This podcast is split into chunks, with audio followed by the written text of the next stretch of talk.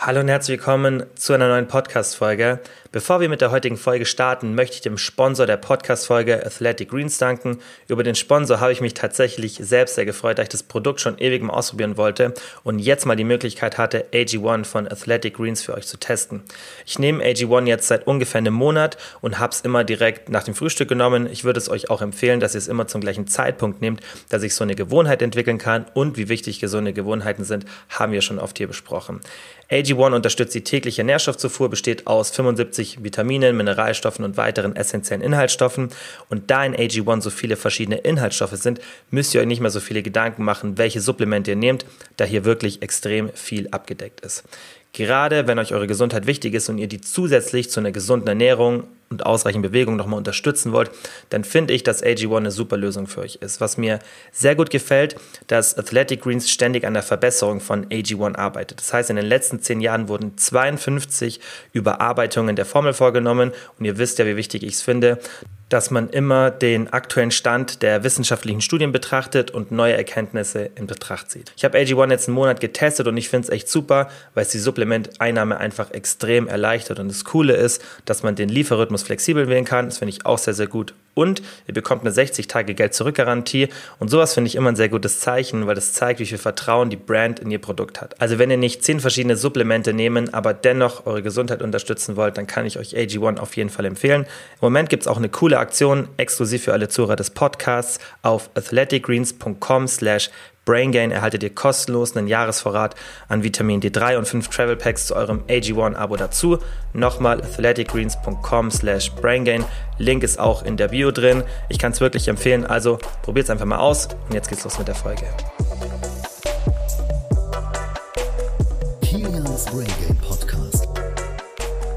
Für heute habe ich mir ein paar Fragen zum Thema Ernährung, Training, Muskelaufbau, Diät. Eigentlich ist so ein bisschen alles mit drin rausgesucht. Wie immer findet ihr die Fragen in der Beschreibung. Das heißt, falls euch eine nicht interessiert, könnt ihr die immer easy skippen mit den Timestamps. Und ich würde sagen, wir fangen direkt mit der ersten Frage an. Und die war, ist Food Focus nach der Diät normal? Seit Abnahme viele Gedanken, was als nächstes gegessen wird. Und das ist tatsächlich was, das ich ganz, ganz oft beobachte und was ich auch bei mir schon ein bisschen festgestellt habe.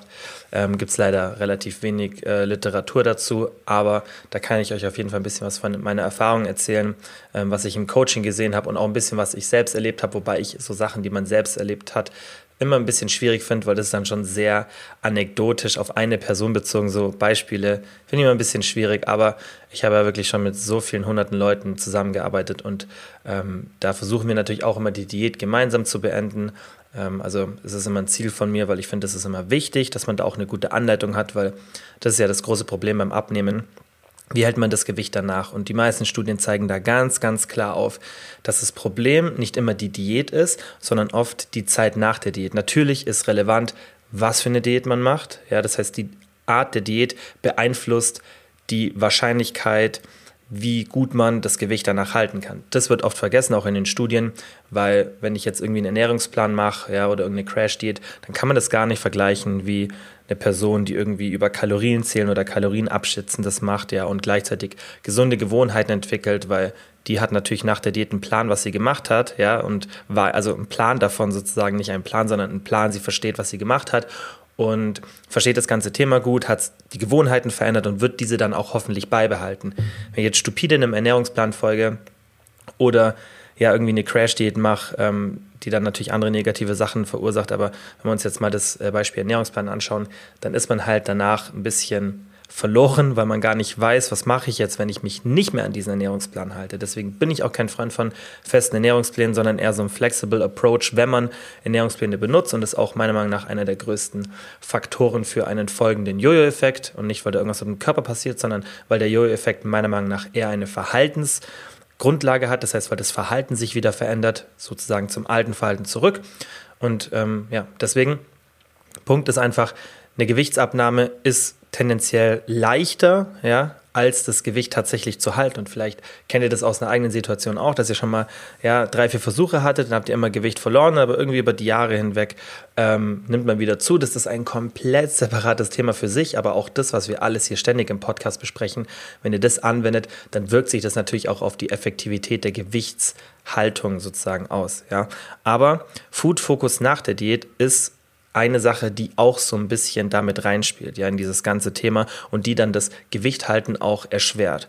Und es liegt an mehreren Faktoren, ja. Und was ich so beobachtet habe, liegt es zum einen ganz logisch auf dem, was man an der Oberfläche auch direkt sieht, ja, und zwar daran, dass man sich einfach sehr lange Zeit ähm, einen Verzicht gestellt hat, ja, oder sich zu sehr auf Kalorien und Makronährstoffe fokussiert hat, auf bestimmte Lebensmittel, vielen Accounts folgt auf Social Media, die, wo es nur um ähm, bestimmte kalorienarme Rezepte geht und man hat vielleicht auch eine Diät gemacht, wo man nicht wirklich auswärts essen gegangen ist und hat das alles sehr rigid gemacht, nennt man das in der Literatur. Ja? Das heißt, dass man das sehr engstirnig gemacht hat und wenig Flexibilität drin hatte und das ist meiner Meinung nach mit der größte Grund für den Food-Fokus. Ja?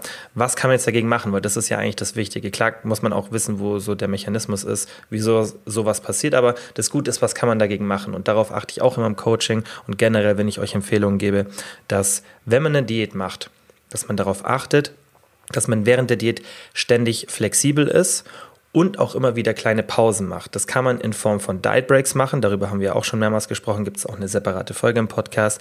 Das heißt, dass man alle paar Wochen eine Pause in der Diät macht, wo man ein oder zwei Wochen auf die Kalorienzufuhr geht, die man verbraucht. Das heißt, so eine Erhaltungszufuhr, so viel Kalorien zu sich nehmen, wie man verbraucht. Das heißt, der Körper nimmt kein Fett zu, ja, baut kein Fett auf, nimmt kein Fett ab, baut kein Fett auf, so rum. Das war zweimal das Gleiche. Und dementsprechend kann man dann mit so einer Strategie ganz gut das Gewicht halten. Und es hat nicht nur einen physiologischen Vorteil, dass sich bestimmte Hormone wie Leptin und so weiter normalisieren, sondern es hat auch einen psychologischen Vorteil, weil man einfach während dieser Diätpause mal ein bisschen wieder normaler essen kann und eben diesen krassen Food-Fokus, den man auch normalerweise in der Diät zum Teil entwickelt, das ist ganz normal, das passiert mir auch in der Diät, ja, den kann man dann wieder in den Griff kriegen. Und was ich finde ganz, ganz wichtig zu verstehen ist, dass manche Strategien, die man anwendet, ja, oder manche Sachen, die man macht, besser gesagt, dass die immer zu Problemen führen. Das heißt, Natürlich kann man eine Diät versuchen, so aufzustellen, dass man diesen Food-Fokus minimiert. Aber es wird immer zu einem leichten Food-Fokus führen. Also, das, das ist ein super schwieriges Thema, weil manchmal kann man unangenehme Sachen nicht vermeiden. Ja, das ist immer ganz, ganz wichtig zu verstehen. Und das ist bei einer Diät auch so. Das heißt, eine Diät ohne Food-Fokus ist meiner Meinung nach sehr, sehr schwierig, ist aber auch gar nicht notwendig, weil normalerweise, wenn man es richtig macht, lässt dieser Food-Fokus nach der Diät auch wieder ab. Ja, natürlich kann man eine ganz, ganz langsame Diät machen, dann kriegt man den auch so relativ gut in den Griff, dann kann man es vielleicht schaffen, komplett ohne Food-Fokus, aber in den wenigsten Fällen wird eine Fokussierung auf Essen also in den meisten Fällen wird eine Fokussierung auf Essen stattfinden. Das ist ganz normal, weil der Körper möchte eigentlich keine Gewichtsabnahme und besonders während einer ähm, kalorienreduzierten Zufuhr, ja, das heißt einfach Kaloriendefizit, da ist es ganz normal, dass der Fokus auf Lebensmittel steigt, weil der Körper einfach Leptin geht nach unten, der Hunger steigt, ja, und man möchte einfach mehr essen. Das heißt, man kann das gar nicht so richtig vermeiden. Das Wichtige ist nur, dass man das in Grenzen hält, das heißt, dass man nicht nonstop ans Essen denkt und dass man das danach wieder reduziert. Und das ist ganz, ganz normal, ähm, dass sowas passiert, aber heißt nicht, dass man es nicht wieder in den Griff bekommt. Und was ihr da machen könnt, ist, dass ihr einfach, also wirklich das Nummer eins Tipp, seid flexibel und gebt euch immer wieder Pausen in Form von Diet Breaks oder was ich auch ganz oft im Coaching mache, wenn ähm, der Alltag so ist, dass man oft am Wochenende ähm, essen geht und da irgendwie ein Problem hat, die Kalorien zu halten, dann macht man einfach Montag bis Freitag Diät und Samstag und Sonntag sind dann Erhaltungstage. Ja, so kann man das auch machen. Und wenn ihr so eine Strategie habt, dann habt ihr zwar keinen direkten Diet Break, aber ihr habt immer wieder so eine kurze Pause während der Diät.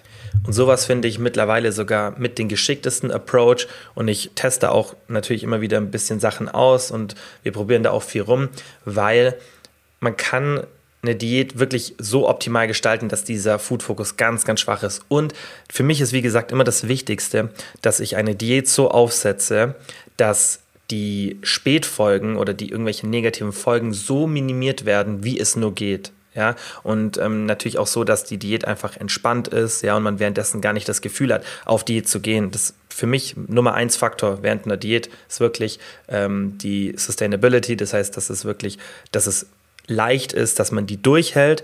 Und deswegen fokussiere ich mich auch so krass aufs Hungermanagement. Und ich habe es auch letztens in meiner Story gezeigt, dass ich im Coaching eigentlich ungern Hungerlevel über 50 Prozent sehe. Ja, das heißt, wir tun das immer einmal pro Woche immer anschauen. Okay, wie war dein Hunger letzte Woche?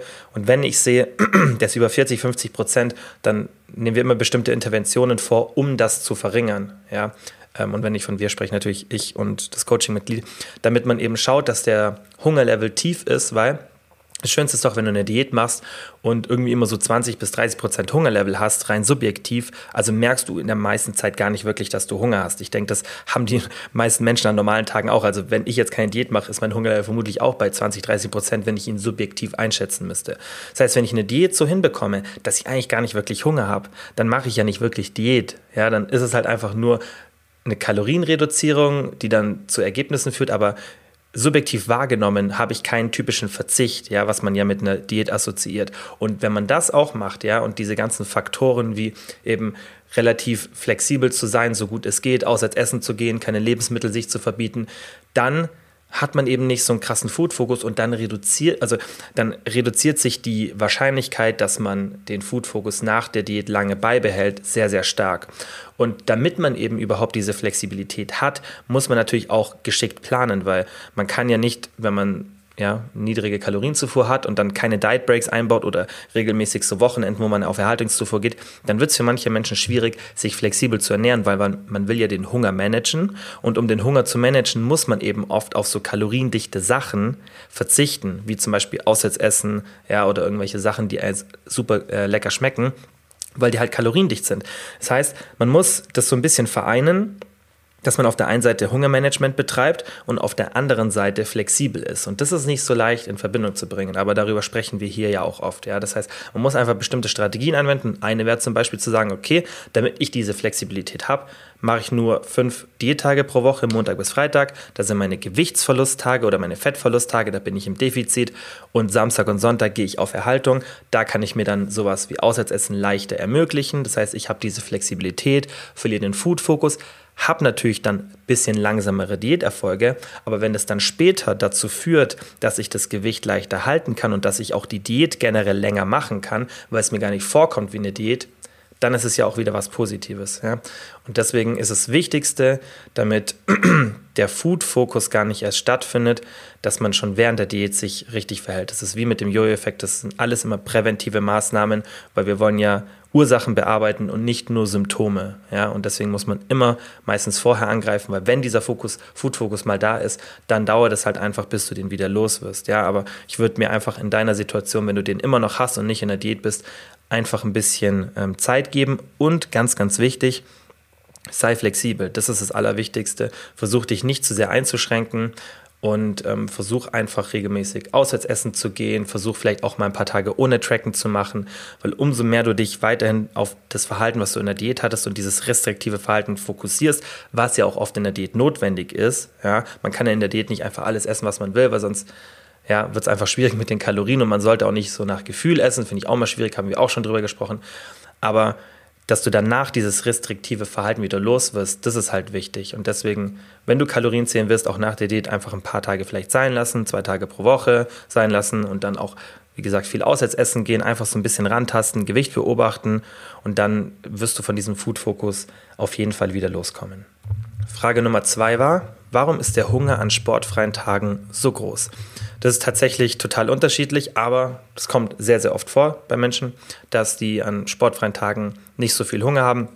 Es kann unterschiedliche Gründe haben, das kann so ein bisschen ein psychologischer Grund sein, weil man ja oft dann Sport, und das sieht man auch in Studien, ja, deswegen das ist vielleicht ganz interessanter Exkurs, wenn man eine Studie macht und dann anfängt, die Leute zu, also es gibt zum Beispiel jetzt eine Studie, kam vor kurzem raus, aber ich habe mir die nicht genau angeschaut, aber ich könnte es vermuten, dass das auch ein Flaw in dieser Studie war, wo man gesehen hat, dass eine Intervention mit Sport eben sehr, sehr effektiv war im Vergleich zur Ernährung.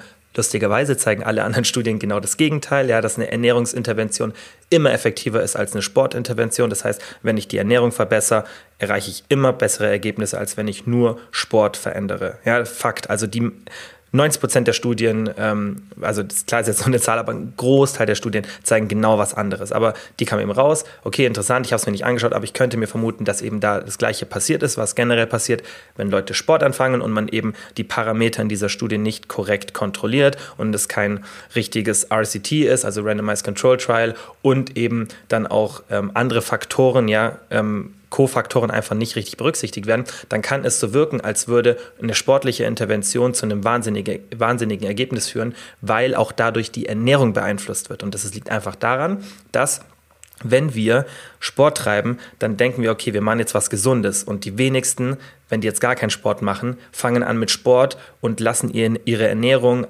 Alkoholkonsum und so weiter komplett gleich. Ja, das heißt, in der Regel, wenn wir jetzt mal so in die generelle Bevölkerung schauen, wenn man dann eine Sportintervention anfängt, ja, dann macht man normalerweise auch was anderes in der Ernährung, weil du einfach so ein bisschen motiviert bist. Du denkst so, ich will jetzt gesünder äh, äh essen, leben und dann wirst du, keine Ahnung, danach vielleicht so klischeemäßigen Smoothie trinken oder denkst dir, boah, rauche ich mal nicht nach dem Sport oder äh, trinke keinen Alkohol heute Abend. So, das heißt, es hat lauter Co-Faktoren und das muss man, da muss man immer drauf aufpassen. Das heißt, man kann ja dann nicht in der Studie dann die, die Conclusion haben, hey, Sport alleine führt dazu, sondern die Conclusion müsste sein, Sport führt dazu, dass auch die Ernährung besser ist, also Multifaktoren und dann haben wir das Ergebnis. Aber wenn man es dann isoliert betrachtet, und dann nur den Sport in den Vordergrund drückt und sagt, hey, Sport ist wichtiger als Ernährung, das ist dann halt ein bisschen falsch. Ähm, aber warum ich das sage, ist, weil man, wenn man jetzt diesen, diese Frage betrachtet, warum ist der Hunger an sportfreien Tagen so groß, dann ist es ja genau das. Das heißt, du machst keinen Sport und du hast so ein bisschen weniger diesen, diesen Fokus auf die Ernährung, ja, und hast nicht so dieses Gefühl, okay, heute, das ist ja alles unterbewusst auch, was so stattfindet. Das heißt, Entscheidungen, weniger zu essen, ja, oder wie man sich da gerade vom Hunger befindet, das wird natürlich auch durch andere Faktoren beeinflusst, die man vielleicht gar nicht so auf der Oberfläche wahrnimmt, ja. Und deswegen kann es halt sein, dass du an dem Tag dich vielleicht ein bisschen anders ernährst, dass es vielleicht ein bisschen kaloriendichter ist, dass du vielleicht nicht so motiviert bist. Und, also das ist dieser psychologische Effekt. Und was natürlich aber in der Regel viel, viel wichtiger ist, ist der physiologische Effekt. Und da sieht man einfach, dass bei manchen Menschen Sport den Hunger stark unterdrückt, bei anderen weniger. Tendenziell ein normales oder ein moderates Pensum an Sport unterdrückt den Hunger. Wenn es dann zu viel wird, dann steigt der Hunger, weil, wie gesagt, der Körper, das haben wir auch schon oft besprochen, reguliert sich einfach, wenn die Kalorien wenn der Kalorienverbrauch steigt, steigt auch der Hunger, weil der Körper ist an der Symbiose interessiert, äh, an der Homöostase interessiert und möchte einfach, dass alle Systeme möglichst gleich bleiben. Das heißt auch das Gewicht. Das heißt, der Körper wird immer wenn der Kalorienverbrauch hochgeht, wird auch schauen, dass die Kalorienzufuhr nach oben geht. Ja, das heißt, ähm, bei den meisten Menschen ist es eigentlich nicht so, aber bis zu einem moderaten Punkt ist Sport, ja, besonders wenn man die Baseline wirklich als sehr sedentary, also als sehr mit, mit sehr wenig Bewegung betrachtet, dann ist es oft so, ähm, dass es einen positiven Effekt hat. Wenn das dann aber über ein moderates Level hinausgeht, was bei vielen Menschen, die Sport machen, der Fall ist, dann steigt der Hunger. Aber es ist individuell, wie bei so vielen anderen Sachen auch. Und das Wichtigste ist, bei Frauen ist diese Individualität tendenziell größer. Ja, das heißt, dieser, dieses Spektrum von der Reaktion auf sowas ist unterschiedlich bei Frauen und bei Männern und bei Frauen ist tendenziell dieses Spektrum einfach ein bisschen größer. Das ist halt einfach so. Aber das ist ein, sehr komplex zu erklären, wieso das so ist, ähm, aber ist auch nicht so relevant. Aber ähm, wieso der Hunger an sportfreien Tagen größer ist, das liegt vermutlich einfach daran, dass du sensibler darauf reagierst und bei dir Sport mehr Hunger unterdrückend ist, aber auch an diesem Effekt, einfach was ich vorhin erklärt habe, dass Sport tendenziell dazu führt, dass wir auch vom Mindset ein bisschen anders sind, was aber vermutlich, wenn du schon eine gute, stabile Ernährung hast und die Grundlagen einhältst, vielleicht bei dir nicht mal so der Fall ist. Ja, aber man muss es immer berücksichtigen. Und das Wichtige ist, man muss es sich dann vielleicht auch gar nicht, klar, macht schon Sinn, sich ein bisschen zu erklären, aber wenn das halt einfach so bei dir ist, dann musst du eher schauen, okay, das ist bei mir so, was kann ich machen? Ja, das heißt zum Beispiel eine Idee wäre, Hunger an den sportfreien Tagen ist größer, also esse ich mehr. Und an den Tagen, an denen ich Sport mache, gehe ich halt, keine Ahnung, ein bisschen von der Ernährung nach unten. Ja, das kann man auf jeden Fall machen und das so ein bisschen, ja, einfach da so ein bisschen mit rumspielen und schauen, was für dich gut funktioniert, weil natürlich gibt es immer feste Protokolle, die man benutzen kann und darüber sprechen wir auch oft, aber es macht trotzdem immer Sinn, was, was bei dir individuell, wo du merkst, okay, das läuft bei mir so und Tendenziell wird es aber von Leuten wie zum Beispiel mir auf eine andere Art und Weise beschrieben und andere Art und Weise empfohlen, aber du merkst, bei dir ist es anders, dann mach das nicht. Ja, dann mach das, wo du bei dir beobachtet hast, es ist ja gut, dass du das überhaupt schon mal trennen konntest. Okay, das ist wirklich der sportfreie Tag, das ist nichts anderes, ja, dann mach das so. Ja, und das mache ich bei mir auch ganz oft. Ich schaue, was, was, was, wie reagiert mein Körper, mache da auch Notizen. Also ich habe das auch teilweise ganz akribisch gemacht. Ähm, das ist natürlich jedem überlassen, ob man das so machen will, aber ich denke, ihr kennt euren Körper mittlerweile schon ein bisschen und äh, wisst, was für euch funktioniert. Und dann kann man auch immer so ein bisschen drauf achten. Und dann, wenn man die Mechanismen kennt, zum Beispiel bei dem Podcast hier, dann kann man da noch geschickter eingreifen. Und das ist ja das Schöne, dass man alles was so mit dem Körper zu tun hat, schön auf sich individuell anpassen kann. Und ähm, das eigentlich gar kein so ein Blindflug ist, wenn man auch mal so ein bisschen ähm, auf das Feedback vom Körper hört. Und dazu kommen wir auch bei einer späteren Frage noch. So, Frage Nummer drei, weil ich merke jetzt schon, äh, wir sind nach 20 Minuten bei äh, Frage Nummer zwei, deswegen muss ich ein bisschen äh, mich kürzer halten. Die nächste Frage war, bester Gym-Workout-Split und Übungen für maximalen Muskelaufbau bei Frauen. Da ist wichtig für euch zu verstehen, es gibt nicht den einen besten Split, denn es kommt darauf an, was ihr für Ziele habt. Es kommt darauf an, was ihr für einen Alltag habt und wie viel Zeit ihr habt und wo euer Trainingslevel ist. Also da spielen ja ganz viele Faktoren eine Rolle, weil ein Beginner hat natürlich, für den ist ein ganz anderer Split optimal als für einen Fortgeschrittenen. Ja, wenn ich jetzt zum Beispiel nach, keine Ahnung, 14, 15 Jahren, glaube ich, jetzt mittlerweile Krafttraining genauso trainiere, wie eine Person, die vielleicht vor drei Monaten angefangen hat, das ist ja total was anderes. Das heißt, sowas muss man auch immer beachten. Ja? Hier war jetzt die Frage noch äh, maximaler Muskelaufbau bei Frauen. Ich weiß nicht, ob ich es gerade in der Frage mit erwähnt habe, aber ich denke, wir können das ähm, auf jeden Fall auch so ein bisschen verallgemeinern für Frauen und für Männer ähm, und können mal schauen, okay, was, wie definiert man denn optimal? Ja? Und ähm, wie gesagt, Orientierung immer erstmal am Trainingsfortschritt. Das heißt, wie lange trainiere ich schon?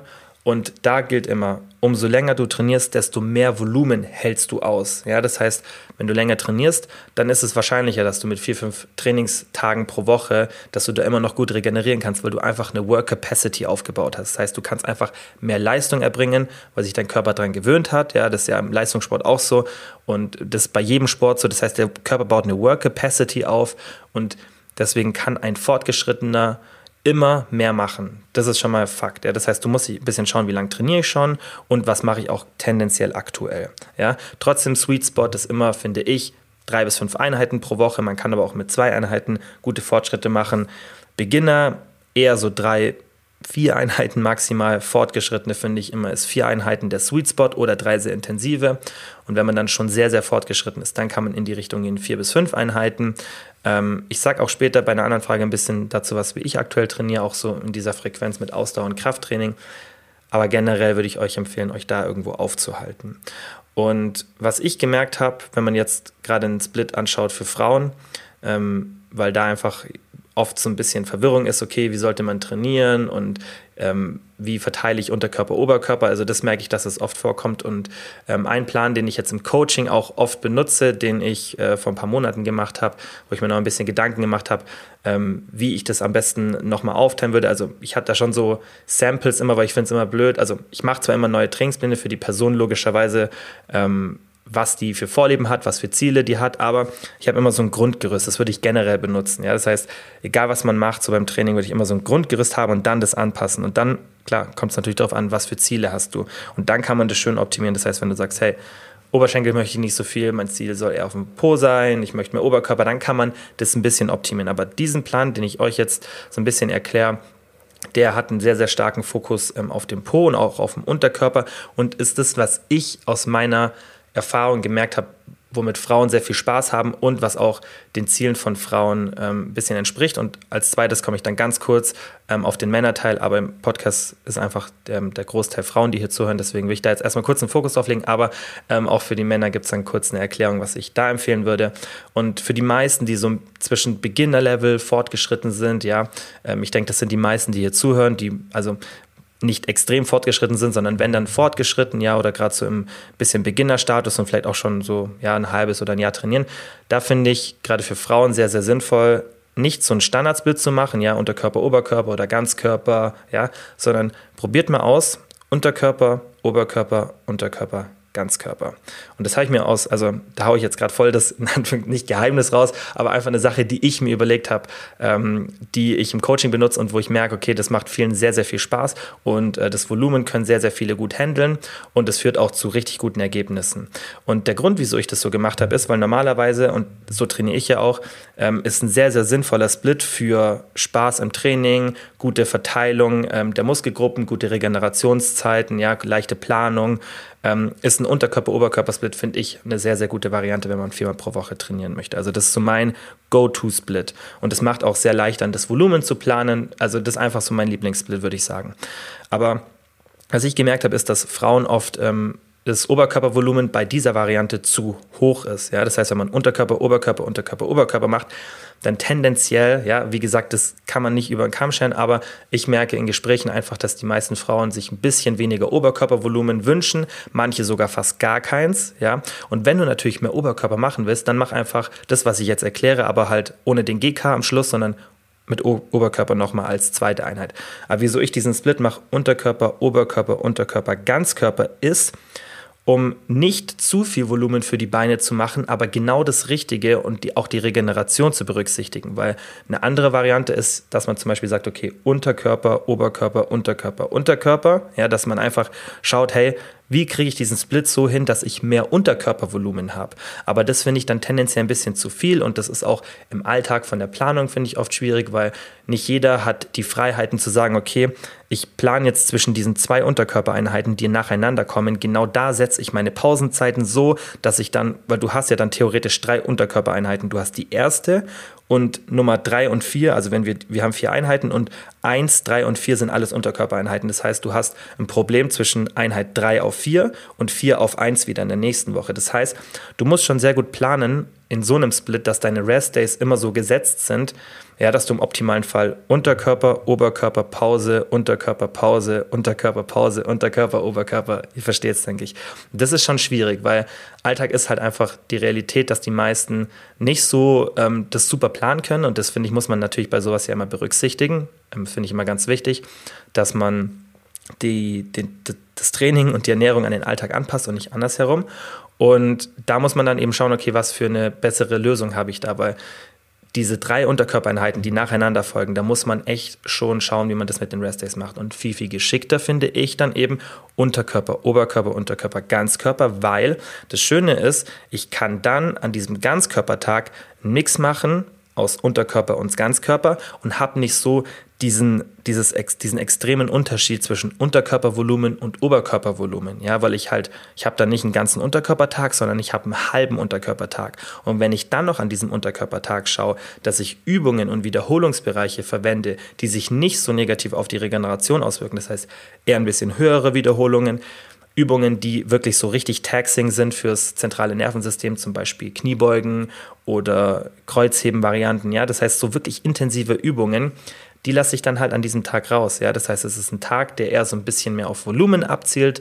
Ja, und von der, von der Intensität einfach nicht so hoch ist. Und so würde ich es euch auch empfehlen. Das heißt, dass ihr diesen GK-Tag dann so ein bisschen, wie gesagt, von den Übungen mehr so bisschen höhere Wiederholungen, bisschen entspanntere Übungen, jetzt nicht diese typischen schweren Grundübungen macht. Natürlich kann man das auch ein bisschen da mal reintesten und schauen, wie es geht, aber tendenziell würde ich da eher ein bisschen entspannter rangehen. Ja? Und wenn ihr diesen Split macht, dann habt ihr, finde ich, eine richtig coole Verteilung und könnt euch einfach ein bisschen mehr auf den Unterkörper fokussieren, was, wie gesagt, ich gemerkt habe bei Frauen, ähm, da ist einfach so ein bisschen mehr das Bedürfnis. Und andersherum, wenn ihr zum Beispiel sagt, ich möchte mich mehr auf den Oberkörper fokussieren, dann könntet ihr das Ding ja genau umdrehen, dass ihr sagt, okay, ich mache Oberkörper, Unterkörper, Oberkörper, Ganzkörper. Ja, das heißt, dass ihr das einfach einmal umswitcht und so habt ihr einfach eine andere Verteilung, dass ihr so 60, 70 Prozent vom Volumen für den Oberkörper habt, anders als bei der anderen Variante. Und das ist, finde ich, ein cooler Split. Den habe ich jetzt, ich ehrlich gesagt, noch nie irgendwo gesehen. Natürlich hat sicherlich jemand sich das vermutlich auch schon mal so ausgedacht wie ich, aber ich finde das eine coole Variante, einfach so ein bisschen so einen Mix zu machen, weil oft finde ich, ist man ähm, bei solchen Sachen sehr starr an dem, was man schon mal irgendwo gehört hat oder was in der Literatur benutzt wird oder was so generell einfach Standard ist. Und da muss man so ein bisschen outside the box denken. Und es spricht nichts dagegen, zu mixen zwischen diesen zwei Split-Varianten, was ja eigentlich ungewöhnlich ist, dass man so einen Unterkörper-Oberkörper-Split mit einem Ganzkörper, entweder man macht drei Ganzkörper oder vier Ganzkörpereinheiten pro Woche oder man macht eben Unterkörper-Oberkörper. Aber ich finde es halt geschickter, wenn man, wenn man das Beste aus beiden Welten benutzt und sich halt diesem Tool des Ganzkörpers benutzt, weil das halt schön das Volumen verteilt, um eben das in diesen Unterkörper-Oberkörper-Split zu integrieren um dann eben auf eine Körperhälfte, das heißt entweder Unterkörper oder Oberkörper, ein bisschen mehr einen Fokus zu legen. Ja? Beantwortet jetzt vielleicht nicht die Frage ganz genau, was so der beste Workout-Split für maximalen Muskelaufbau ist, weil habe ich ja zu Beginn gesagt, das ist sehr individuell. Aber ich denke, für die meisten, die zuhören, trifft dieser Split als Möglichkeit zu, weil ihr in der Regel aus den Gesprächen, die ich logischerweise mit euch habe, in DMs und so weiter, schon das Gefühl habt, dass die meisten, die hier zuhören, von der Beginnerphase gerade ins Fortgeschrittene gehen oder schon fortgeschritten sind und dann ähm, das rechtfertigt, dass man mit so einem Volumen trainiert. So, und jetzt sind wir bei äh, 30 Minuten nach drei Fragen. Jetzt muss ich mal schauen, ob ich alle 13 Fragen noch unterkriege, ähm, weil ich habe schon relativ viele für die nächste Folge geplant. Ansonsten ähm, wird es halt wieder ein bisschen dauern, bis ich das Fragentool poste, weil ich mir die Fragen schon rausgesucht habe und die echt gut sind für die nächsten zwei Folgen. Aber wir schauen jetzt mal, wie wir hin hinkommen. Die nächste Frage von der Sinja war, dünn, aber Bauch ist Problemzone. Kann ich Bauchfett verlieren? Scheint unmöglich. Also, kannst natürlich ähm, das Fett am Bauch verlieren, ja, aber wenn das deine Problemzone ist, ja, dann hast du da einfach genetisch bedingt von der Fettverteilung mehr Fett. Und ich kann jetzt zum Beispiel mal ähm, von einem Beispiel aus dem Coaching empfehlen, wo wir gerade genau das, dasselbe Szenario haben. Und ähm, da sind wir wirklich schon, da kratzen wir schon so an den 18 bis 20 Prozent Körperfettanteil. Und äh, für Frauen, also ist eine Frau und ähm, für Frauen ist immer meine Empfehlung so 18 bis 25 Prozent. Das ist so der healthy sweet spot. Natürlich auch kann man gerne ein bisschen höher sein, 30 Prozent und auch tendenziell nochmal höher, wenn dann alle anderen Faktoren optimal sind. Also man kann das ja nicht immer so isoliert betrachten und kann sagen, so jeder, der nicht in dem Körperfettanteil ist, ist ungesund. Aber wenn, ich, wenn man sich ein, ein Optimum raussucht, dann ist es eben bei Frauen 18 bis 25 Prozent, bei Männern 10 bis 15 Prozent. Und da kratzen wir auf jeden Fall schon an dieser unteren Grenze. Und der Grund, wieso die Person einfach äh, da noch äh, Bauchfett verlieren will, ist, weil bald eine Hochzeit ähm, bevorsteht und einfach da noch so das letzte Fett sich hält. Ähm, da ist natürlich auch die Frage, okay, was macht man? Ja, und äh, vielleicht ist bei dir eine ähnliche Situation, dass du wirklich schon niedrigen Körperfettanteil hast, ja, und trotzdem irgendwie das Fett am Bauch nicht weggeht. Und es kann sein, dass vielleicht ein paar, die zuhören, das Problem irgendwo anders haben, ja, dass es irgendwie an den Beinen hängt oder bei mir wird es wahrscheinlich im Gesicht hängen am Schluss, wo ich sage, hey, äh, da kann noch ein bisschen was weg. Also es ist immer unterschiedlich. Ja? Jeder hat eine andere Körperfettverteilung. Ähm, und da muss man natürlich immer schauen, okay, was ist im Bereich des Machbaren. Das heißt, man muss realistisch sein, weil de facto wirst du vermutlich dann an dem Bauch nie so wirklich das richtig krasse Sixpack haben und dennoch dich gut fühlen bzw. gesund sein. Das muss aber nicht sein, ja, weil besonders jetzt bei dieser Person, wieso ich da auch jetzt drüber reden möchte, ähm, ist auch ein Punkt, wo ich für die meisten sagen würde, hey, jetzt solltest du langsamer mit der Diät aufhören, weil jetzt geht es ins Ungesunde rein. Aber man kann bei einer Person den Körperfettanteil schon noch etwas unter diese 18% pushen, indem man eben auf das Biofeedback achtet und schaut, verträgt diese Person das. Und wieso ich dieses Beispiel rausnehme, ist, weil wir in den letzten Monaten, also wie gesagt, wenn ich mal von wir spreche, ähm, Coaching-Mitglied und ich, ähm, da haben wir eben gemerkt, okay, die Person verträgt dieses Kaloriendefizit, auch hohe Aktivität und diesen niedrigen Körperfettanteil wahnsinnig gut, ja, weil ich eben Biofeedback ähm, erfrage, das heißt verschiedene Parameter, Stresslevel, Energielevel, Hungerlevel und so weiter und natürlich auch so über die wöchentlichen Feedbacks immer so ein Gefühl kriege dafür, wie es der Person geht. Und da sieht man ganz schön, dass das bei der Person gar keine Auswirkungen hat. Und das ist eine genetische Ausnahme, die man aber klar in Betracht ziehen muss, wenn man dann so ein Szenario hat. Und das kann natürlich bei dir und bei anderen auch der Fall sein. Ja, das ist jetzt nicht eine Person unter 10.000, sondern das ist halt einfach eine seltene Sache. Wie oft das vorkommt, kann man nicht sagen, weil da gibt es ganz, ganz wenig Literatur dazu. Aber ähm, es ist definitiv nicht die Norm. Ja, ähm, und was ich da eben sehe, ist, dass wir den Körperfettanteil noch ein bisschen runterpushen, würde das dann auch nicht für immer so, ähm, so halten, aber wenn man halt so ein Event hat wie irgendwie eine Hochzeit oder irgendwas, wo man wirklich sagt, hey, das ist eine einmalige Sache, dann finde ich, kann man das vereinbaren, besonders ähm, wenn die Person sich den Risiken bewusst ist und wenn das auch nicht so das Ziel ist, dass man das ewig lang hält oder wenn man merkt, hey, ich kann das tatsächlich halten und das ist wirklich so. Also manche Menschen können einen niedrigen Körperfettanteil gut halten und bei manchen Menschen muss man eben, damit dieses Körperfett an bestimmten Stellen weggeht, einen niedrigen Körperfettanteil erreichen. Die haben halt eine nicht so gleichmäßige Fettverteilung, was aber auch eher die Norm ist. Also es ist nicht normal, dass wir eine gleichmäßige Fettverteilung haben. Besonders bei Frauen ist es viel, viel seltener als bei Männern. Ja, da ist dann immer das Fett entweder an den Beinen oder in der Bauchregion, ja, oder in dieser Hüftregion. Das ist ganz, ganz normal, dass es wirklich sehr ungleich verteilt ist. Und dann muss man halt schauen, okay, wie weit kann ich das überhaupt runterpushen, ohne dass es ungesund wird. Und wenn ich von ungesund spreche, dann meine ich nicht nur rein physiologisch, das heißt von den körperlichen Feedbacks, sondern auch psychologisch, ja, dass du nicht irgendwie über das, was wir vorhin gesprochen haben, extremen Food-Fokus hast, gestörtes Essverhalten und so weiter. Das heißt, das muss man alles beobachten. Wenn ich aber bei einer Person merke, hey, das funktioniert sehr, sehr gut, ja, und das Essverhalten ist gut, wir können das trotzdem flexibel machen, Biofeedback ist super, das heißt, der Körper reagiert nicht negativ, ja, dann kann man das schon ein bisschen runterpushen und dann kann man schauen, ob das Fett noch da weggeht. Wenn das natürlich dann irgendwann trotzdem nicht weggeht, dann muss man irgendwann sagen, hey, ist halt einfach so und du musst dich damit abfinden. Das ist leider die Realität. Was man natürlich noch machen kann, was ich aber nicht empfehle, ist zu testen, ja, ob man an dieser Region, wenn es jetzt irgendwie am Bauch ist, vielleicht mal eine Kryolipolyse probiert. Habt ihr vielleicht schon mal gehört, das ist im Endeffekt ja eigentlich eine kosmetische Behandlung äh, mit Kälte äh, dieser Körperregion. Aber leider ist da auch, wenn man sich so die Studien anschaut, das alles so ein bisschen Wirrwarr. Ja, manche zeigen gute Ergebnisse, manche zeigen, dass das Fett dann wieder an anderen Stellen wiederkommt. Finde ich nicht so geil. Ähm, anekdotisch funktioniert es tatsächlich bei vielen. Es ist ein Versuch wert, aber wirklich so die letzte Option. Und das ist auch generell ungern was, was ich empfehle. Ähm, ich kann natürlich aber auch verstehen, äh, wenn man da wirklich so unzufrieden ist und ähm, wenn man das halt mit sich selber vereinbaren kann. Ich denke, jeder erwachsene Mensch muss immer so Entscheidungen selber fällen. Aber ich persönlich würde es euch nicht empfehlen. So als letzte Option kann man es mal testen, wenn man das Geld locker hat und ähm, auch ja, mit dieser Konsequenz leben könnte, dass vielleicht das Fett was jetzt natürlich auch nicht wahnsinnig viel ist, an irgendeiner anderen Körperstelle wiederkommt. Wäre vielleicht sogar okay, wenn man sagt, hey, stört mich nicht, wenn das Fett woanders wiederkommt. Ähm, dann ist halt dieser effektive Fettverlust gar nicht da, den man sich ja mit der Behandlung wünscht.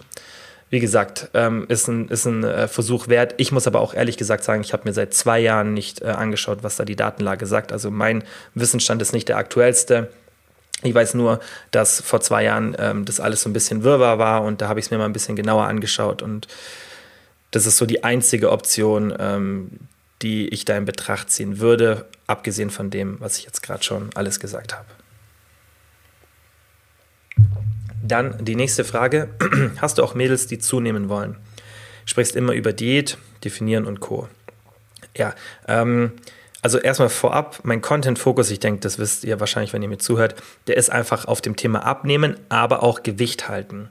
Und das Gute an dem Content-Fokus ist, warum ich mich auch dafür entschieden habe. Erstens, weil ich einfach da ähm, gesellschaftlich einen sehr, sehr großen Vorteil sehe. Das heißt, ich kann einfach einen großen Beitrag zur Gesellschaft leisten, weil einfach das Thema ähm, Übergewicht und alles, was da mitkommt, einfach so ein, meiner Meinung nach, so ein extrem einflussreicher ähm, Bereich ist, der wirklich wenn man da, also man kann einfach extrem vielen Menschen da zu mehr Lebensqualität, zu mehr Gesundheit helfen. Das ist für mich der Grund, wieso ich das mache. Ja, das heißt, ich habe mich bewusst entschieden vor, keine Ahnung, zwei Jahren, dass ich mein Content sehr, sehr in diese Richtung shifte. Und das genau aus diesem Grund, weil ich einfach da wenn man sich die Zahlen mal anschaut, ja, auch wie die steigen, und ich weiß ja, dass es nichts damit zu tun hat, ja, dass alle Leute einfach nicht äh, Lust haben oder nicht motiviert sind oder ja einfach keine Lust haben, ähm, ihr Körpergewicht in eine gesunde Richtung zu bringen, sondern ich weiß, dass für viele Menschen einfach wahnsinnig schwierig ist, de facto, wenn man sich die Genetik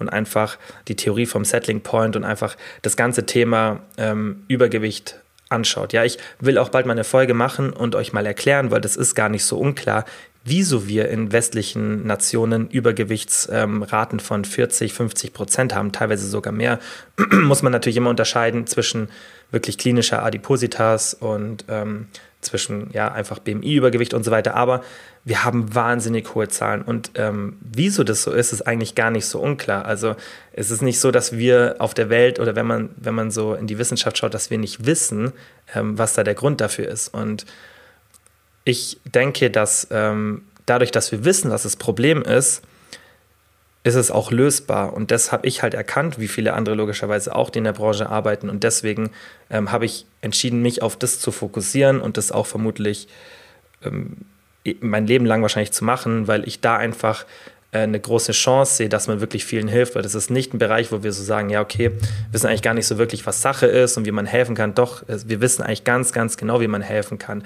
Es ist wahnsinnig schwierig, es hat noch keiner den 100% richtigen Weg gefunden und da bin ich auch noch nicht, ja, also das ist, es ist nicht so, dass es wirklich komplett entschlüsselt ist und man sagen kann, so das, das macht man, sondern das ist so ein multidimensionales Problem, dass ähm, individuelle Lösungen meiner Meinung nach aktuell ähm, die sinnvollste Strategie sind oder halt staatliche Interventionen. Das ist ein komplett anderes Thema. Wie gesagt, ich mache, glaube ich, mal eine komplette Folge, weil das sicherlich interessant für viele ist, mal dieses ganze Spektrum sich zu verstehen, was da eigentlich wirklich das Problem ist, was die Lösungen wären, wieso manche Lösungen nicht umgesetzt werden. Ja, das hat ja auch ganz, ganz viel mit der Lebensmittelindustrie und ähm, auch tatsächlich mit ähm, staatlichen Strukturen und mit, mit Politik und so zu tun. Also es ist ein wahnsinnig ähm, umfassendes Gebiet, aber auch ein sehr, sehr interessantes Gebiet. Und deswegen, weil ich das halt als sehr, sehr großen Beitrag für die Gesellschaft sehe, habe ich mich damals entschieden, mich auf das Thema Abnehmen zu fokussieren. Aber das Gute ist, und das habe ich jetzt ja gerade vorhin gesagt,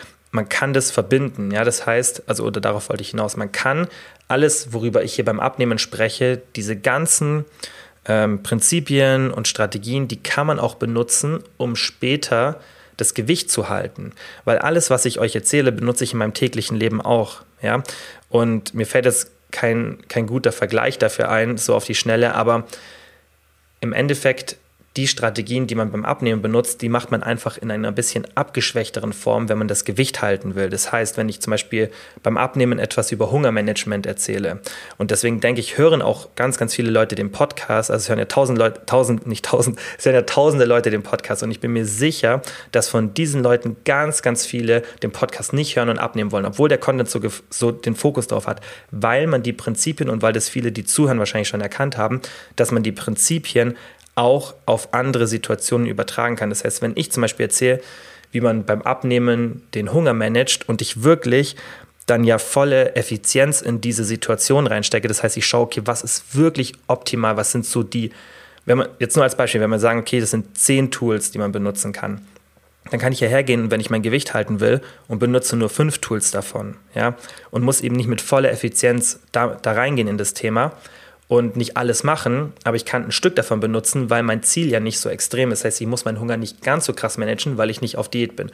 Und deswegen finde ich das Thema halt cool, weil viele Sachen, die wir da besprechen, auch gelten, wenn man nicht abnimmt. Ja, aber dennoch ist mein Content-Fokus einfach auf Abnehmen, Gewicht halten, Ernährung, ähm, Krafttraining und logischerweise auch gesunder Lifestyle, was alles so mit sich kommt. Aber Klar sprechen wir halt einfach im Podcast hier viel übers Abnehmen und auch aus einem Grund, ja, warum hier nicht so viel übers Zunehmen gesprochen wird, weil ich natürlich auch schauen muss, das ist ja für mich auch eine wirklich schwierige Aufgabe. Ich habe es ja vorhin schon mal gesagt, den Podcast kann ich auch mal raushauen, wie viele es hören, ungefähr 85 bis 90 Prozent der Podcast-Zuhörer sind Frauen. Ja, und jetzt heißt nicht bitte alle Männer gehen. Ja, ich überlege mir auch eine Lösung. Ich habe ja schon lange geplant, ich weiß nicht, ob ich es mal gesagt habe, ich sage es ja einfach, ich habe schon lange geplant, meinen Podcast nur für Männer zu machen, damit ich, ich glaube, ich habe schon mal gesagt, damit ich Frauen und Männer einfach trennen kann, weil es mir vieles erleichtern würde. Ähm, und tendenziell ist auch eine, die Verteilung von Zunehmen und Abnehmen, ich sehe das ja auch in den Fragen, die ihr stellt, ja, und in den DMs, die ich bekomme, einfach viel, viel mehr zum Abnehmen. Ja, und ich muss natürlich auch schauen, okay, wie mache ich, wie gestalte ich den Podcast, dass er für euch interessant ist und dass ich über Themen spreche, die, die ihr hören wollt. Und natürlich habe ich die Timestamps und wir machen ja eigentlich gerade nur noch ähm, QAs mit Timestamps, aber dennoch möchte ich ja, weil die meisten hören, das weiß ich, ich sehe das ja in den Statistiken, hören die Folge komplett durch und benutzen die Timestamps gar nicht, ja. Ähm, und ich möchte natürlich solche Themen besprechen, die euch auch interessieren und die ähm, die einfach einen Großteil interessieren, ja. Und ich kann, ich möchte zwar auch auf, auf so kleine Gruppen eingehen, aber dennoch muss ich mich an der großen Mehrheit orientieren. Deswegen ist halt auch, auch wenn ich gerne an die 10% Männer sprechen würde, ist doch meistens meine Beantwortung der Frage und die Auswahl der Fragen, auch weil einfach viel mehr Frauen die Fragen stellen, weil auf Instagram genauso mehr Frauen als Männer folgen, weil mein Content halt schon immer mehr einen Fokus auf Frauen hatte. Das, das tritt sich da dann auch irgendwie so selber ein bisschen los und wird dann ja immer noch mehr fokussiert darauf, weil logischerweise der Content dann auch mehr Frauen anzieht. Aber ich versuche, also ich würde natürlich gern zu dieser kleinen Gruppe sprechen, aber es ist für mich halt immer schwierig, weil man irgendwie so, ein, so einen Mittelweg finden muss. Und deswegen ähm, finde ich es immer geschickter, das zu trennen, was ich, wie gesagt, auch vorhabe.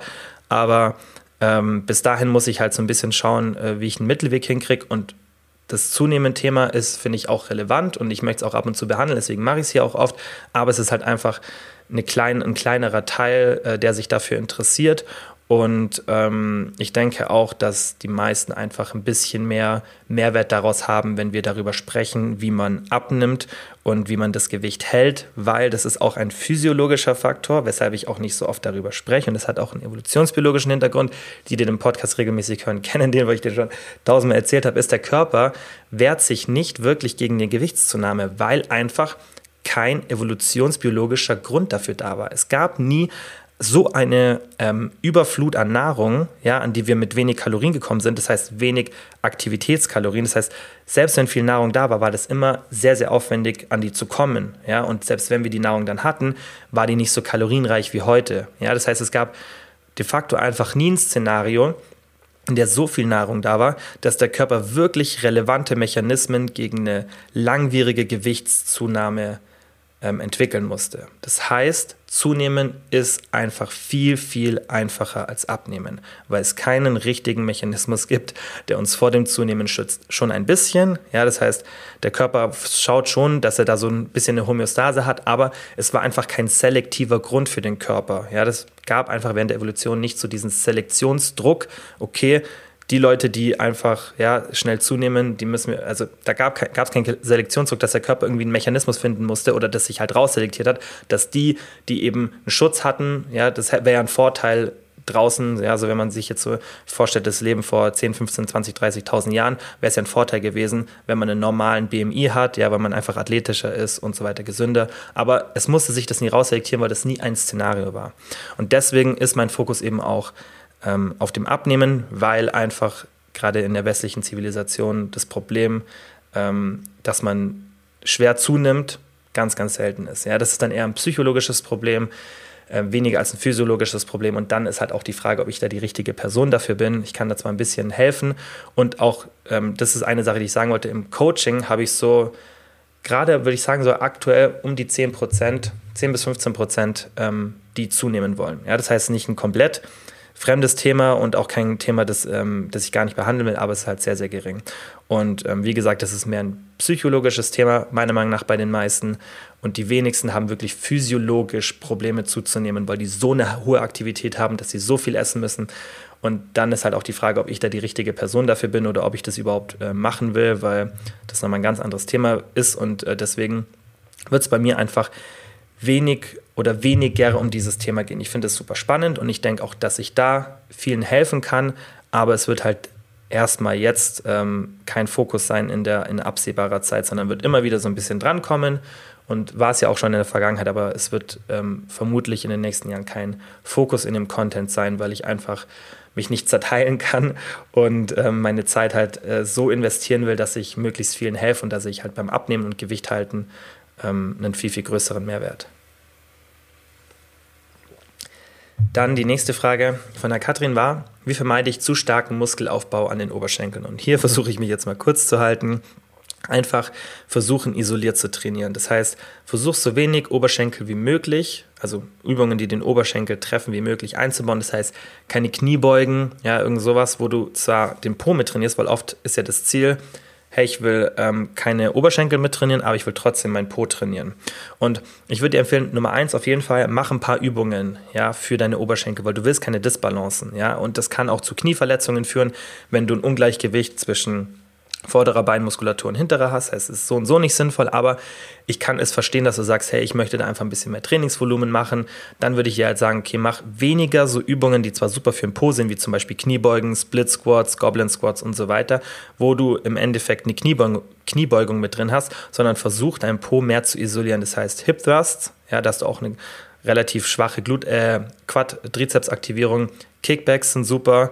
Ähm, Beinbeuger liegend, ja, mit zum Beispiel angehobenen Oberschenkeln von den Pads wegnehmen, habe ich auch letztens in meiner Story gezeigt. Also schaut meine Story an, äh, weil die meisten Sachen, die wir hier besprechen, zeige ich auch viel schon in der Story. Auch zu Kickbacks habe ich ein bisschen was erklärt ähm, letztens, wie man so ein bisschen meiner Meinung nach stehen sollte. Und äh, da kannst du auf jeden Fall isoliert dein Po trainieren. Also eigentlich ist es relativ simpel. Es ist wirklich nicht so, so schwierig, den Oberschenkel rauszunehmen. Einfach isoliert trainieren, alle so Kniebeug-Varianten rauslassen. Das heißt, Kniebeug-Varianten ist für mich alles Ausfallschritte, Split Squats, ähm, Goblin-Kniebeugen, normale Kniebeugen, besonders von Kniebeugen, ja, weil da hast du richtig viel Quadrizeps drin. Ähm, sowas einfach weglassen oder weniger Volumen machen und dann mehr Volumen auf Isolationsübungen. Ja, das heißt Übungen, wo du wirklich den Quadrizeps nicht ähm, mittrainierst und wenn dir da das, das, Wissen fehlt oder die Quellen, wo du dir das herholst, ja, welche Muskelgruppen beansprucht werden, dann achte einfach mal im Training ein bisschen drauf, wo du das Brennen spürst, ja. Das heißt, einfach eine Übung machen und schauen, okay, wo spüre ich es denn? Ja, und manche haben auch zum Beispiel das Problem bei den Hip Thrusts, dass die auch das sehr vorne äh, in den, im Quadrizeps spüren und wenn du dann nicht in der Lage bist, die Technik zu verändern oder auch vielleicht anatomisch gesehen da ein bisschen mehr dazu neigst, dann lass die Übung weg. Ja, das heißt auch immer ein bisschen drauf äh, darauf hören, wie dein Körper da in der, in der Übung reagiert, ja, weil ähm, nicht jede Anatomie ist gleich. Und ähm, die, die Länge der Gelenke beeinflusst zum Beispiel auch bei der Kniebeuge, wie sehr dein Po mit involviert ist, ja, und sowas muss man natürlich auch beachten, deswegen da wirklich auch ein bisschen auf den Körper hören und sonst einfach isolieren. Die nächste Frage von der Sarah war Tipps für optimalen Muskelaufbau, vor allem Rücken, Po. Und da muss ich jetzt wirklich versuchen, mich kurz zu halten, aber ich gebe euch einfach so sechs Stichpunkte, an denen ihr euch orientieren solltet. Und zwar Nummer eins, genug Protein. Ja, das heißt 1,6 bis 2,2 Gramm pro Kilogramm Körpergewicht. Das würde ich euch so empfehlen, euch irgendwo in der Range aufzuhalten. Ich finde es geschickt, immer zu sagen, damit es auch easy ist, 2 Gramm. Ja, die Zahl habt ihr sicherlich auch schon oft gehört und die ist tatsächlich auch sehr, sehr gut. Also 2 Gramm Kilogramm, äh, pro Kilogramm Körpergewicht wenn du 60 Kilo wiegst, 120 Gramm, wenn du 70 Kilo wiegst, 140 Gramm und so weiter. Und ich finde es deswegen praktisch, weil man sich es einfach leicht merken kann. Man kann es auch, finde ich, leichter überschlagen, als wenn man, also im Kopf so, wenn man das Protein vielleicht ein bisschen zusammenrechnet und keine Kalorien zählt. Ja, das heißt, in dieser Range genug Protein, das ist schon mal der wichtigste Faktor weil wenn du nicht genug Protein zu dir nimmst, dann ähm, hast du eben nicht die Bausteine, ja, Aminosäuren, die deine Muskulatur benötigt, um überhaupt neue Muskelmasse aufzubauen. Ja. Nummer zwei, Kalorienbedarf oder leichter Überschuss. Das heißt, Erhaltungskalorien, so viel Kalorien zu dir nehmen, wie du verbrauchst, oder dich in einem leichten Überschuss befinden. Und wie hoch der sein sollte, kommt, glaube ich, später in der Frage oder in der Frage nächste Woche, aber habe ich auch schon im Podcast drüber gesprochen. Einfach ein leichter Überschuss, 10% ungefähr. Ähm, oder eben auf Erhaltungskalorien, das heißt, weil wir sprechen ja von optimalem Muskelaufbau, ja, einfach nicht zu wenig Kalorien zu dir nehmen. Heißt nicht, dass man nicht im Defizit auch Muskeln aufbauen kann, aber eben nicht optimal. Nummer drei, der oft vernachlässigt wird, der Punkt intensives Training. Und das machen wir auch im Coaching oft, dass ich mir das Training abfilmen lasse, nicht nur wegen den Übungsausführungen, sondern auch um mal die Intensität zu sehen, besonders wenn der Fokus auf Muskelaufbau liegt, ja, weil es ist oft so, dass die Intensität viel zu gering ist bei vielen, weil sie gar nicht wissen, wo ist eigentlich mein Level, wo ist wirklich so dieser Punkt, wo ich noch so zwei, drei Wiederholungen im Tank habe, also übrig habe, bevor ich ans Muskelversagen gehe. Das ist so der Sweet Spot, den ihr für jeden Satz benutzen solltet, wenn ihr normales Trainingsvolumen habt, so wie ich es generell auch empfehle. Ja, wenn ihr das habt, dann würde ich euch empfehlen, dass ihr so zwei bis drei Wiederholungen vor dem echten Muskelversagen habt. Wenn ihr natürlich denkt, ja, zum Beispiel bei Wiederholung 10, boah, jetzt bin ich schon zwei, drei Wiederholungen vor meinem echten Muskelversagen, obwohl das erst in sechs Wiederholungen wäre, dann ist die Intensität nicht in Ordnung. Das heißt, ihr habt noch viel, viel mehr Potenzial und in dem Fall würde ich euch einfach empfehlen, dass ihr darauf achtet, okay, trainiere ich wirklich intensiv. Vielleicht auch mal einfach antesten, wo ist wirklich mein Muskelversagen? Einfach mal wirklich einen Satz mit Hilfe, mit, also natürlich irgendwie vielleicht einen Trainer dazu nehmen oder jemanden, den ihr kennt, dass es vom Gewicht her nicht gefährlich wird oder irgendeiner Maschine arbeiten, wo euch nichts passieren kann. Einfach mal testen, wo ist wirklich der Punkt, wo ich das Gewicht aus eigener Kraft mit sauberer Technik nicht mehr bewegen kann. Und dann mal so ein Gefühl dafür kriegen, wo ist eigentlich ähm, euer Muskelversagen. Ja? Das heißt, Intensität beim Training ist wahnsinnig ähm, wichtig und ich sehe das oft, also wenn ich im Coaching das mache oder auch im Gym, wie viel trainieren, dass da so ein Raum ähm, bei der Intensität ist. Und das wird ganz, ganz oft vergessen. Und ich habe mir das auch schon überlegt, mal so ein ganzes Training mitzufilmen, wie wirklich auch jeder Satz aussieht, weil bei mir ist wirklich jeder Satz richtig eklig. Und das heißt nicht, dass ich da am Verrecken bin, sondern jeder Satz ist eine Challenge. Jeder Satz ist, äh, natürlich gibt es auch ein bisschen Übungen, wo ich ein bisschen langsam mache, aber tendenziell ist mein Training wahnsinnig intensiv. Und das ist auch notwendig, wenn ihr wirklich gerade so die letzten paar Prozent pushen wollt, aber auch am Anfang. Das heißt, Intensität ist für mich Nummer eins Faktor im Training. Und ich habe euch auch schon oft gesagt, dass ähm, gerade in der Story habe ich da öfter drüber gesprochen als, als hier im Podcast, wenn ich wenig Zeit habe, da mache ich so ein Ein- oder Zweisatz-Training. Ja, es gibt mal Zeiten, da habe ich irgendwie nur eine halbe Stunde, wo ich irgendwie gleich weiter muss. Und da mache ich ein Ein- oder Zweisatz-Training. Und dann schieße ich mich in dem einen Satz sowas von weg, weil die Intensität viel, viel wichtiger ist als das Trainingsvolumen. Ja, das heißt, du kannst auch einen großen Trainingseffekt erreichen, wenn du ähm, wenig Volumen machst, aber die Intensität sehr, sehr hoch ist. Und das ist ein Punkt, der ganz, ganz oft, wenn es so über Training und Übungen und alles gesprochen wird, wird so wenig über die Intensität gesprochen, obwohl die so einen großen Hebel hat. Ja, viel mehr als Volumen. Ja, deswegen auch Übergang zu Punkt Nummer vier, gutes Trainingsvolumen. Das heißt, nicht zu viel, nicht zu wenig. Nochmal kurz als Zusammenfassung. Oberkörpermuskeln pro Woche 10 bis 15 Sätze. Unterkörper eher so 15 bis 20 oder 10 bis 20 Sätze pro Muskelgruppe pro Woche und dann könnt ihr das so ein bisschen frei aufteilen. Ja? Aber auch da kann man sich ein bisschen rantasten, das sieht man auch in Studien. Manche Leute vertragen 40 Sätze für den Unterkörper, ja, oder bei manchen Leuten ist der Sprung von 20 auf 40 Sätze ist der effektiv, bei anderen bringt er nichts mehr. Das heißt, man kann auch das Trainingsvolumen ein bisschen austesten, wo geht's hin, ja, wo, wo hat man, also wie viel Trainingsvolumen man verträgt. Ich zum Beispiel bei mir merke auch, wenn ich an einem bestimmten Punkt bin und mein Trainingsvolumen erhöhe, dann habe ich schlechtere Ergebnisse, als wenn ich mein Trainingsvolumen ein bisschen runterschraube ja, und ähm, dafür ein bisschen intensiver trainiere. Das muss man einfach ein bisschen austesten, wie viel Volumen man verträgt. Ähm, Nummer 5, Steigerungen im Training. Wahnsinnig relevanter Faktor sollte eigentlich in der Liste auf Platz 2 sein. Ähm, aber ja, das ist jetzt nicht so chronologisch. Ähm, Steigerungen im Training, wie gesagt, wahnsinnig wichtig, haben wir auch schon oft drüber gesprochen, weil wenn ihr dem Körper keinen neuen Reiz setzt, dann hat er de facto keinen Grund, neue Muskelmasse aufzubauen. Wieso sollte der Körper diese Muskelmasse, die wahnsinnig energieaufwendig ist, aufbauen, wenn er nicht den Grund dafür sieht. Ja, der Körper weiß ja nicht, dass ihr jetzt gerade irgendwie das Ziel habt, Muskeln aufzubauen, sondern der Körper kriegt einfach einen Stimulus von außen und deswegen ist auch der Punkt mit der Intensität so wichtig, weil ihr habt ja eine bestimmte Muskelmasse. Und um auf das, die nächste Muskelmasse zu kommen oder damit eben die nächste Muskelmasse aufgebaut wird, müsst ihr einen größeren Stimulus setzen als vorher. Aber eigentlich habt ihr genau die Muskelmasse, um den aktuellen Stimulus oder die aktuelle Intensität und das Volumen zu bewältigen. Das heißt, ihr müsst euch immer in Phasen, ja, das muss man jetzt nicht jedes Training machen, aber immer phasenweise über diesen Schmerzpunkt hinaus pushen und dann auch wieder genug Regeneration geben, weil ansonsten hat der Körper keinen Grund, Muskeln aufzubauen. Aber das Schwierige an der Sache ist ja auch, besonders ab einem bestimmten Level, dass es schwierig ist, also für mich jetzt zum Beispiel, weil ich schon so lange trainiere und schon so nah an meinem genetischen Limit bin, meine Muskulatur ist genau jetzt, weil die auch so lange mit diesem ähnlichen Volumen und ähnlicher Intensität trainiert, weil das ja auch schon einfach so lange, so langsam bei mir vorangeht, da passiert halt nicht mehr viel.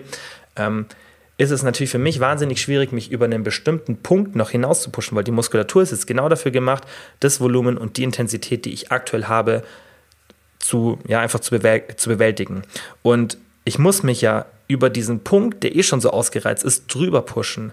Aber wie soll ich mich denn drüber pushen, wenn ich aktuell nur die Kapazität habe, um das Aktuelle zu machen? Und das geht eben nur dann, wenn man einfach motiviert ist und ähm, das auch geschickt macht und sich einfach auch ein bisschen über die Schmerzgrenze pusht. Das heißt, Steigerungen umso fortgeschrittener wird, man wird, desto schwieriger sind die. Und ähm, das liegt eben an dem Grund, weil die Muskelmasse, die ihr aktuell habt, für das aktuelle, die aktuelle Work Capacity ist und alles, was drüber hinausgeht, ist halt logischerweise damit ein bisschen Trainingsschmerz verbunden, der da einfach dazu gehört. Und letzter Punkt, Nummer 6, Erholung, das heißt Stress und Schlaf managen, ist wahnsinnig wichtig für optimalen Muskelaufbau ähm, und sollte man nicht vernachlässigen.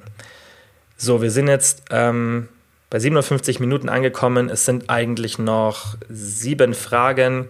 Und äh, da ich mich bei ein paar Fragen einfach so ein bisschen ähm, lang gehalten habe, würde ich sagen, äh, wir machen das in der nächsten Folge und ähm, die übernächste Folge, da werde ich dann wahrscheinlich auch keinen Fragetool mehr posten, weil ich mir eigentlich auch schon die Fragen rausgesucht habe. Das heißt, falls ihr Fragen stellen wollt, müsst ihr einfach ähm, die nächsten zwei Folgen abwarten. Dann poste ich es wieder in, in der Instagram-Story. Ich mache das tendenziell am Montag oder Dienstag. Ja, das heißt, ich nehme die Folgen eigentlich immer sehr aktuell am Mittwoch auf. Die kommen dann am Donnerstag online.